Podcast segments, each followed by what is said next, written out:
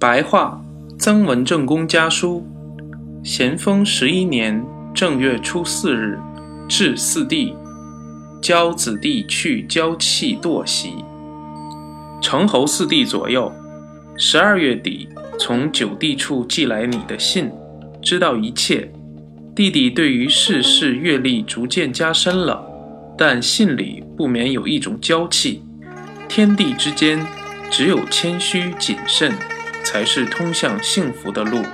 一骄傲就满足，一满足就倾倒。凡属动口动笔的事，讨厌人家太俗气，嫌弃人家鄙恶，议论人家的短处，指斥人家失败，都是骄傲。不论所指所意的未必正当，就是正当切中要害，也为天道所不许可。我家的子弟。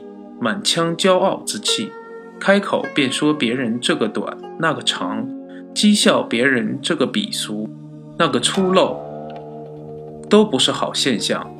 贤弟要告诫子弟除去骄傲，先要把自己喜欢议论别人的短处、讥讽别人失败的毛病痛加改正，然后才可叫子弟们事事处处警惕改正。要想去掉骄字。以不轻易非难讥笑别人为第一要义，要想去掉惰字，以起早床为第一要义。弟弟如果能够谨慎遵守新刚公的八字诀和三不信，又记住愚兄的去骄去惰的话，那家里子弟不知不觉的便会一天比一天近于恭敬谨慎了。